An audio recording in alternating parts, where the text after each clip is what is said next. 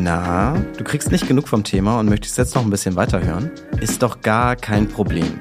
Geh doch sofort los. Viel Spaß.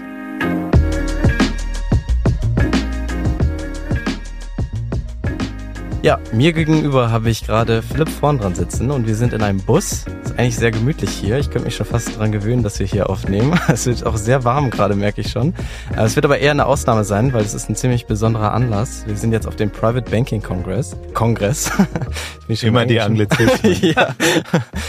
Du hältst hier heute einen Vortrag. Kannst du einmal den ZuhörerInnen erklären, wer du bist und worum es gleich in deinem Vortrag geht? Ja, klar, Gerrit. Mein Name ist Philipp Vorntran. Ich beschäftige mich professionell mit den Kapitalmärkten seit 1983, mache das also fast 40 Jahre, bin aktuell Kapitalmarktstratege bei Flossbach von Storch, einer Kölner Finanzboutique. Und in deinem Vortrag, worüber wirst du gleich sprechen? Ich versuche die Zeitenwende, die ja Olaf Scholz in der Politik ausgerufen hat, äh, für die Investoren zu erklären und vielleicht auch darzulegen, dass die Zeitenwende für uns am Kapitalmarkt schon vor zehn Jahren begonnen hat, also die Politik so ein bisschen hinterherhängt. Das klingt sehr interessant. Also da würde ich gerne jetzt mehr drüber hören, aber ich glaube, das geht ein bisschen von dem Thema ab. Aber ich denke mal, als Kapitalmarktstratege kennst du dich ja auch sehr gut mit Krisenzeiten aus. Und darum soll es ja genau heute gehen. In deiner, du hast ja eben schon erzählt, langjährigen Karriere am Finanzmarkt hast du ja auch einige selbst mit durchgemacht. Um den Rahmen hier nicht zu sprengen, will ich eigentlich nur über ein paar ausgewählte, prägnante Wirtschafts- bzw. Finanzkrisen sprechen. Aber bevor wir das machen, wollte ich erstmal noch so ein paar grundsätzliche Sachen klären.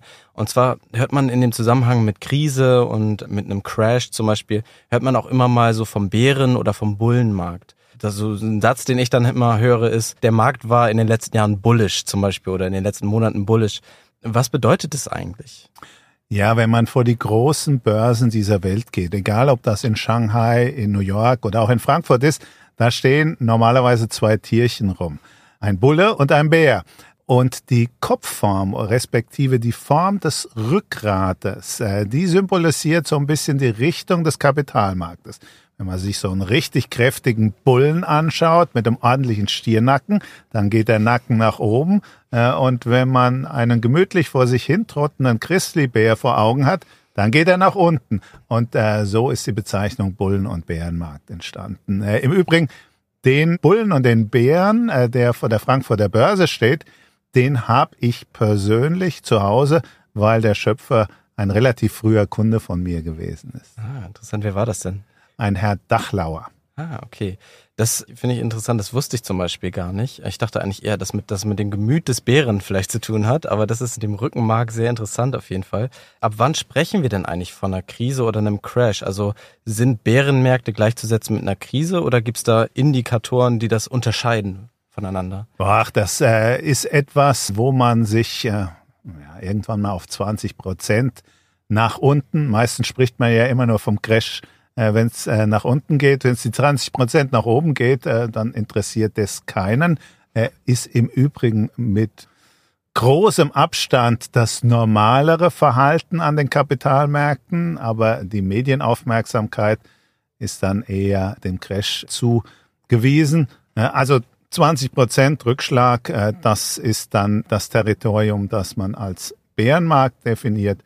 Aber wie gesagt, äh, man sollte da hier nicht äh, mit Taschenrechner vorgehen. Das ist eher etwas, was die Gemütslage der Anleger angeht und weniger das Prozent rauf oder runter. Okay, also es gibt jetzt keinen klaren Indikator, wenn ich jetzt sage, ab diesem Prozentsatz sprechen wir von einer Krise, davor ist es ein Bärmarkt, das kann man nicht so klar definieren. Nee, von der Krise, äh, wenn du von der Krise sprichst, kann ich das sogar als Chance definieren. Ich würde mhm. mal sagen, da gibt's ohnehin keine klare Einschätzung. Beim Kapitalmarkt, beim Aktienmarkt spricht man meistens von einem Rutsch von 20 Prozent. Ab dem Niveau ist das ein Bärenmarkt. Ja, und solche Krisen, extrem viel mit Finanzen habe ich mich vorher noch gar nicht befasst, deswegen habe ich es immer nur so am Rande mitbekommen. Das war dann ja immer so in den Nachrichten. Vielleicht war ich auch hm, teilweise ein bisschen zu jung dafür, aber meistens ging es dann darum, wenn solche Krisen in den Nachrichten darüber berichtet wurde, dass unfassbar viele Menschen unfassbar viel Geld auf einmal verloren haben. Aber ich würde gerne, bevor wir uns damit nochmal etwas näher befassen, würde ich gerne nochmal unterschiedliche Events in der Geschichte mir angucken mit dir und du könntest dann ja deine Einschätzung dazu geben.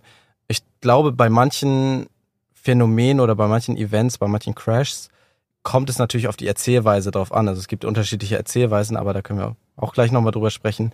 Aber ich würde zum Beispiel ganz gerne mit der Tulpenkrise von 1637 anfangen. Ich will jetzt hier nicht den Rahmen sprengen, aber ich finde es eigentlich sehr interessant, weil das ja so gilt als eine der ersten Finanz- oder Handelskrisen.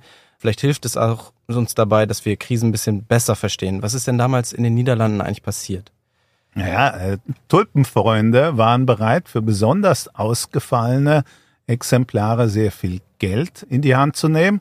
Das hat sich dann, wie das immer läuft, über die Medien, über die Mund-zu-Mund-Propaganda zu einer absoluten Hype entwickelt. Das wurden Preise gezahlt, die für mich als Hobbygärtner äh, selbst für die schönste Tulpe nicht nachvollziehbar gewesen ist. Und irgendwann ist dann das berühmte Kind aufgestanden, hat gesagt, der Kaiser hat ja gar keine Kleider an.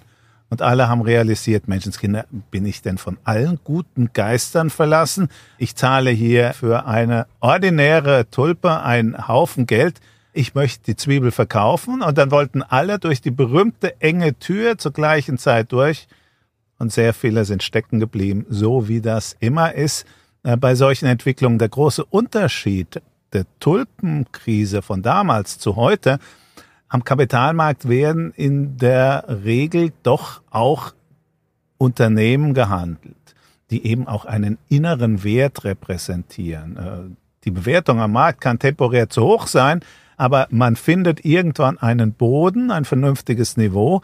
Was eine Tulpe wert ist, das kann und konnte damals und heute keiner sagen, weil sie eben keinen wirklichen inneren Wert repräsentiert, den ich dann auch auf die Zukunft äh, diskontieren kann.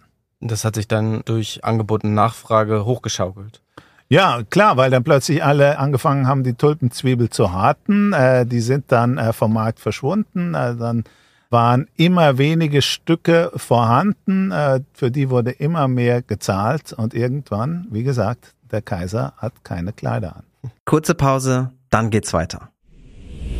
Hey, frohes Neues! Na, schon Vorsätze fürs neue Jahr überlegt? Die Mitgliedschaft im Gym ist bereits abgeschlossen und diesmal willst du es aber wirklich durchziehen und 20 Kilo Muskelmasse für den Stirnacken oder Bubble Butt aufbauen? Respekt. Klingt aber ziemlich anstrengend. Du hast viele Vorsätze fürs neue Jahr. Fang mit was Leichtem an und investier mit Scalable Capital in deine Zukunft. Das Beste daran, bis zum 31.01. bietet Scalable allen Neu-, aber auch Bestandskunden, die ihr Konto upgraden wollen, einen Bonus von bis zu 50 Euro. Die Aktion gilt für den Free, Prime, aber auch den Prime Plus Broker. Wer dazu noch einen Freund wirbt, da stockt Scalable kurzfristig den Bonus von 25 auf 50 Euro auf. Also, macht 2024 zu eurem finanziellen Erfolgsjahr mit Scalable Capital. Nimm dir jetzt mal eine kurze Pause, schau mal bei scalable.capital vorbei. Das ist scalable mit C, .capital mit C. Oder noch besser, klick auf den Link in den Show Notes und erfahr alles über diese Top-Kondition. Und dann geht's auch schon weiter mit dem Podcast. Viel Spaß! Jetzt machen wir einen Riesensprung, denn das nächste auf meinem schlauen Zettel ist die Ölkrise aus den 70er Jahren. Da bin ich auch äh, auf jeden Fall viel zu jung für, aber ich erinnere mich noch, dass zum Beispiel bei uns am Esstisch mit der Familie wurde das sowas auch schon mal thematisiert. Und Deutschland war ja auch sehr, sehr hart getroffen davon damals. Und das, was ich noch weiß, sind so Filmaufnahmen von leeren Autobahnen, habe ich schon mal gesehen, oder Tankstellen, wo sogar so Schilder waren mit Benzin heute ausverkauft. Das ist mit dem Ukraine-Konflikt jetzt eher vorstellbar, als es noch vor ein, zwei Jahren war. Ist das, was in den 1970ern passiert ist, ist es vergleichbar mit der aktuellen Situation oder was war die Situation damals? Ja, man könnte zumindest als Konklusion daraus ziehen, Deutschland hat nicht viel gelernt. Die Lernkurve war sehr bescheiden, weil, wie du völlig richtig sagst, es war eine sehr ähnliche Situation. Es gab den Yom Kippur-Krieg. Infolge dessen haben die arabischen Länder, die damals äh, die OPEC dominiert haben, zu einem Ölboykott aufgerufen. Es gab natürlich keinen Ölboykott, aber man hat es verknappt. Die Preise gingen nach oben und in einer Volkswirtschaft, die äh, Deutschland nun mal ist, die extrem stark vom Import aller Art von Rohwaren abhängig ist, hat das natürlich zu einer massiven Belastung geführt. Und wir haben dann Inflationsraten gekriegt, die angesprungen sind. Nicht nur wir, sondern USA ja auch. Äh, und man hat dann versucht, Energie zu sparen. Es wurden effizientere Autos gebaut. Die Autobahnen wurden an äh, manchen Sonntagen geschlossen. Aber man sieht auch, dass aus einer solchen Krise, wenn man das halbwegs sinnvoll ansteht, gewisse Lerneffekte resultieren können. Also wir haben die Abhängigkeit der Energie nicht abgestellt, sondern einfach nur an jemand anders weitergegeben. Aber die Autos verbrauchen heute deutlich weniger Benzin als noch in den 70er Jahren. Da haben wir zumindest ein bisschen was äh, gelernt. Und Innovationen kommen durch Krisen natürlich viel stärker in Schwung, als wenn alle der Meinung sind, es geht gut. Ja klar, ich meine, dann ist ja der Druck auch da, dass man das schnell mal, wie, mal eben ändert. Ne? Genau, und äh, den Druck, den spürt man leider Gottes im Moment noch zu wenig in Deutschland. Äh, die Politik tut da meiner Meinung nach auch genau das Falsche. Sie versucht überall Pflaster drauf zu kleben, anstatt wirklich einmal das Problem eskalieren zu lassen und dann innovative Geister und Lösungen wirklich auch ökonomisch zu fördern. Ein Event, von dem ich jetzt schon extrem viel gehört habe, ist die Dotcom-Blase. Und in dem Zusammenhang wird ja auch gerne von der Telekom-Aktie gesprochen. Ich glaube, die Events liegen ja schon ein bisschen auseinander so in den Jahren, aber kannst du nochmal erklären, was so in der Jahrtausendwende herum, was da wirklich geplatzt ist letztlich? Ja.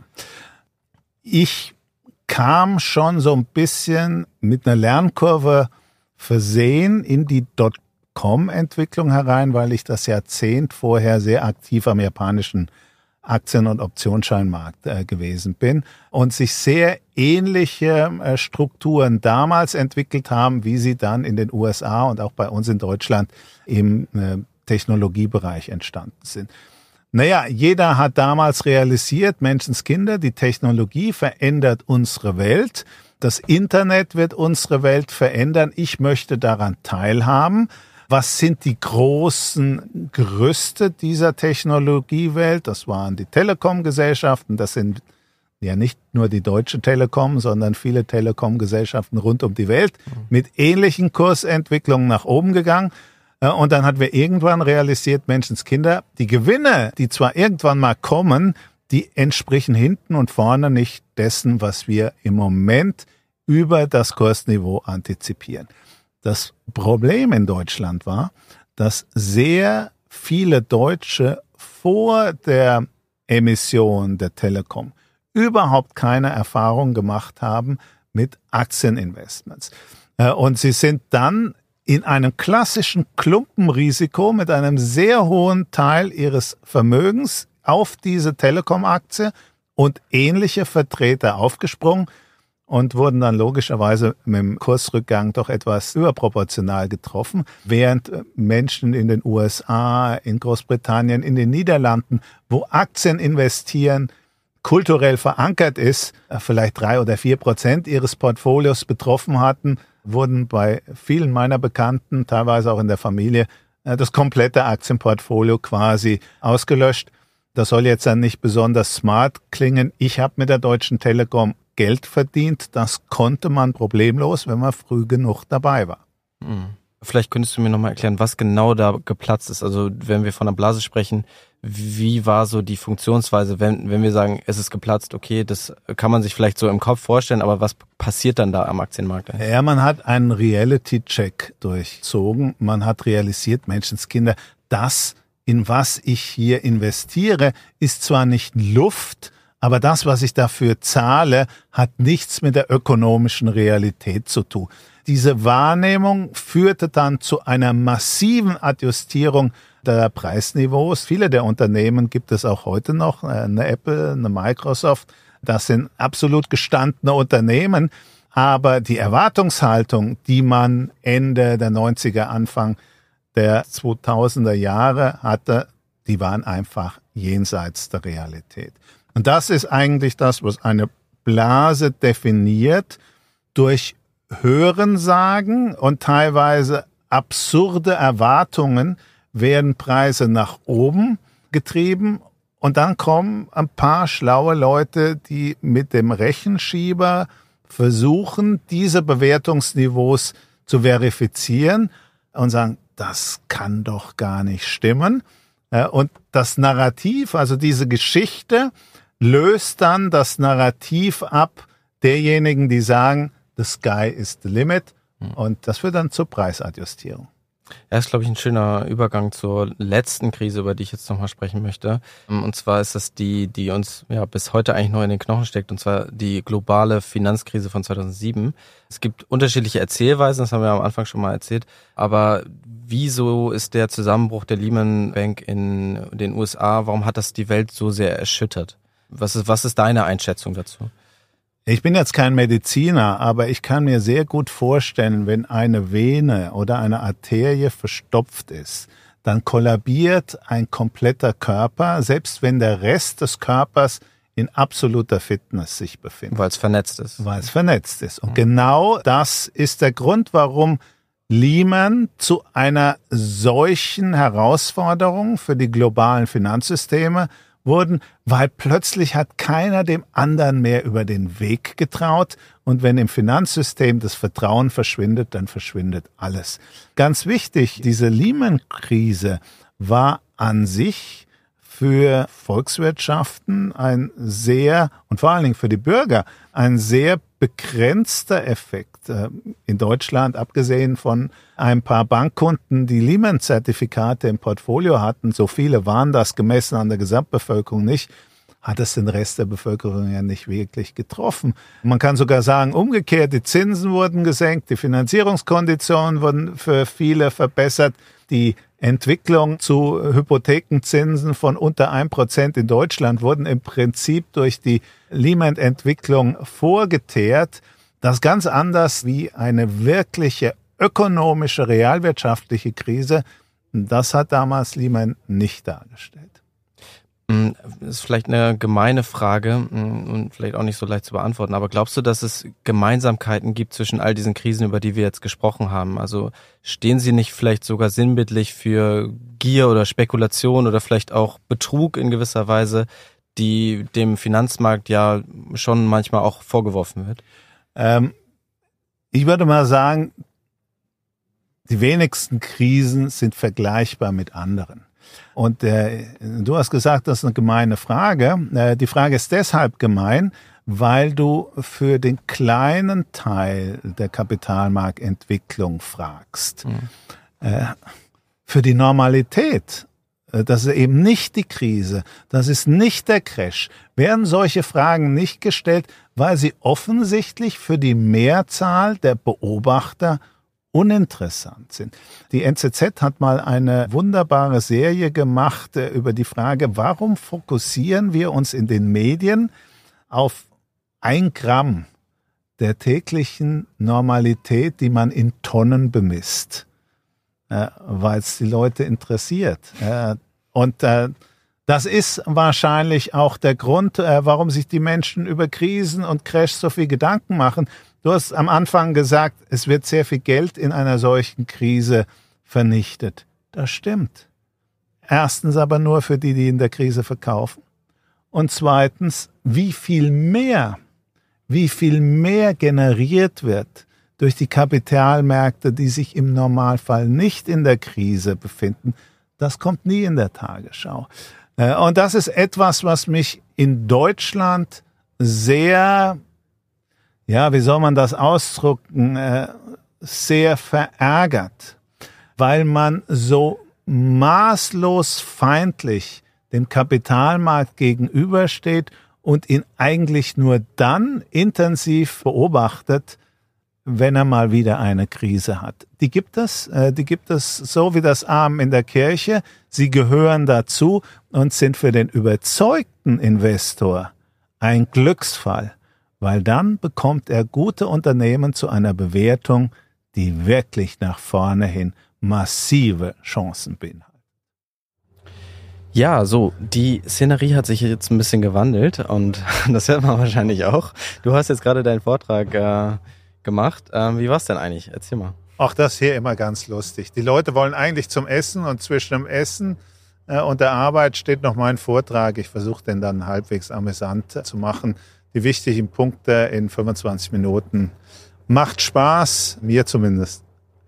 Ja, war auch sehr interessant, das, was ich auf jeden Fall mitbekommen habe. Ich konnte nicht die ganze Zeit zuhören, aber es war auf jeden Fall ein sehr interessantes Thema. Ich will dich auch gar nicht Brauchst so lange... jetzt nicht Lobhudeln. ich will dich jetzt auch gar nicht so lange aufhalten hier, weil ich glaube, du hast ja auch Hunger jetzt. Zum Ende würde ich halt gerne nochmal wissen, was ist denn deine Einschätzung zur Zeit? Es wird ja, wenn ich zum Beispiel Finanzkrise bei YouTube eingebe, dann kriege ich tausende Videos, wo mir angezeigt wird, ja, wir sind jetzt schon in der nächsten Krise, macht euch bereit. Was ist denn deine Einschätzung zur Zeit? Sind wir in der Krise oder ist es dann der typische Bärenmarkt? Ich glaube, wir sind definitiv in der Krise. Äh, die Frage ist, ob das eine gesellschaftliche oder politische Krise ist oder eine Finanzmarktkrise. Europa ist meiner Meinung nach in allen dreien. Wir haben unseren Weg noch nicht gefunden in der sich neu entwickelnden Welt. Und solange wir das nicht tun, werden wir eher am Tabellenende verbleiben, was Wohlstand und Wirtschaftsdynamik angeht. Und das muss sich natürlich auch auf unsere Kapitalmärkte überwälzen. Äh, grundsätzlich bin ich davon überzeugt, dass äh, gute Unternehmen, und das ist ja die Basis eines Kapitalmarkts, in Zukunft genau das Gleiche tun werden, was sie in der Vergangenheit getan haben. Sie stellen sich auf die Herausforderungen ein. Manche werden daraus sogar Chancen ableiten. Alles wird gut, könnte man jetzt sagen, zumindest dann, wenn ich ausreichend Zeit mitbringe. So sieben bis zehn Jahre sollten es schon sein. Und so unerfahrene Kleinanleger wie ich jetzt zum Beispiel einer bin, was kann ich denn machen, um mich zu wappnen? Oder geht das überhaupt gar nicht? Naja, zunächst einmal müsste ich natürlich wissen, wie du dein Geld heute anlegst. Ob das alles auf dem Girokonto schlummert äh, oder du schon 100 Prozent in Aktien hast. Äh, und dann müsste ich wissen, was dein Ziel ist, was du mit deinem Geld an Rendite anstrebst. Äh, wenn du jetzt hergehst und sagst, naja, Philipp, also real sollte ich zumindest mal kein Geld verlieren, dann wirst du A nicht darum herumkommen, einen längeren Zeithorizont in Kauf zu nehmen, um eben auch die Schwankungen durchzustehen und B, einen sehr, sehr großen Teil deines Vermögens nicht im Girokonto, sondern in erstklassigen Beteiligungen an Unternehmen zu haben. Manchmal sind das Anleihen, manchmal sind das Aktien. Von der strukturellen Situation heute würde ich sagen, es sind mehr Aktien als Anleihen. Und da gehören ETFs natürlich auch dazu. Ja, selbstverständlich. Für jemanden, der weiß, was er tut, für jemanden, der emotional sehr robust ist, ist ein ETF ein sehr effizientes Instrument. Blöd nur, dass es für die Deutschen halt nicht den passenden ETF gibt. Äh, die Amerikaner haben es einfach. Die haben den S&P 500. Das ist ein wunderbarer Index, quer durch die Qualität und die Branchen diversifiziert. Da gibt es einen Haken, ganz klar. Aber diesen S&P 500 gibt es für deutsche Investoren so nicht der DAX gehört wahrscheinlich zu den schlechtesten Indizes, die man sich nur vorstellen kann.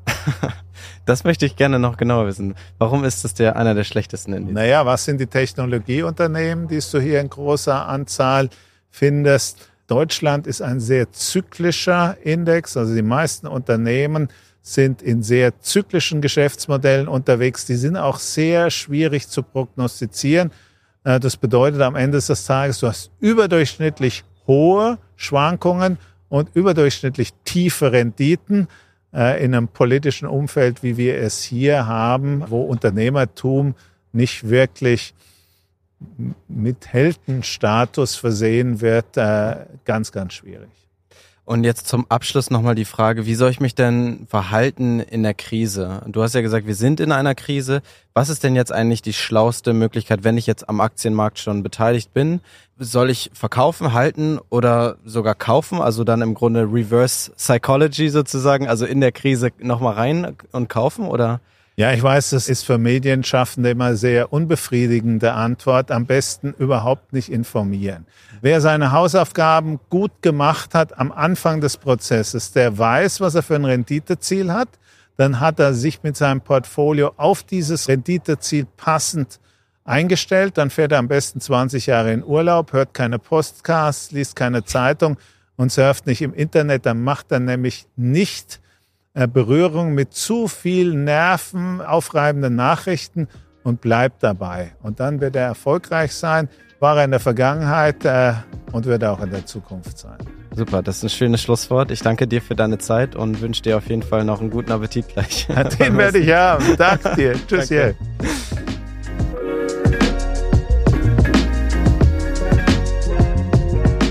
Expedition Interview ist ein Mint Original Podcast. Idee, Moderation und Produktion Jared Schmidtke. Schnitt Yoshimi Saravia. Für mehr feinen Content folgt uns auf Instagram, TikTok oder LinkedIn.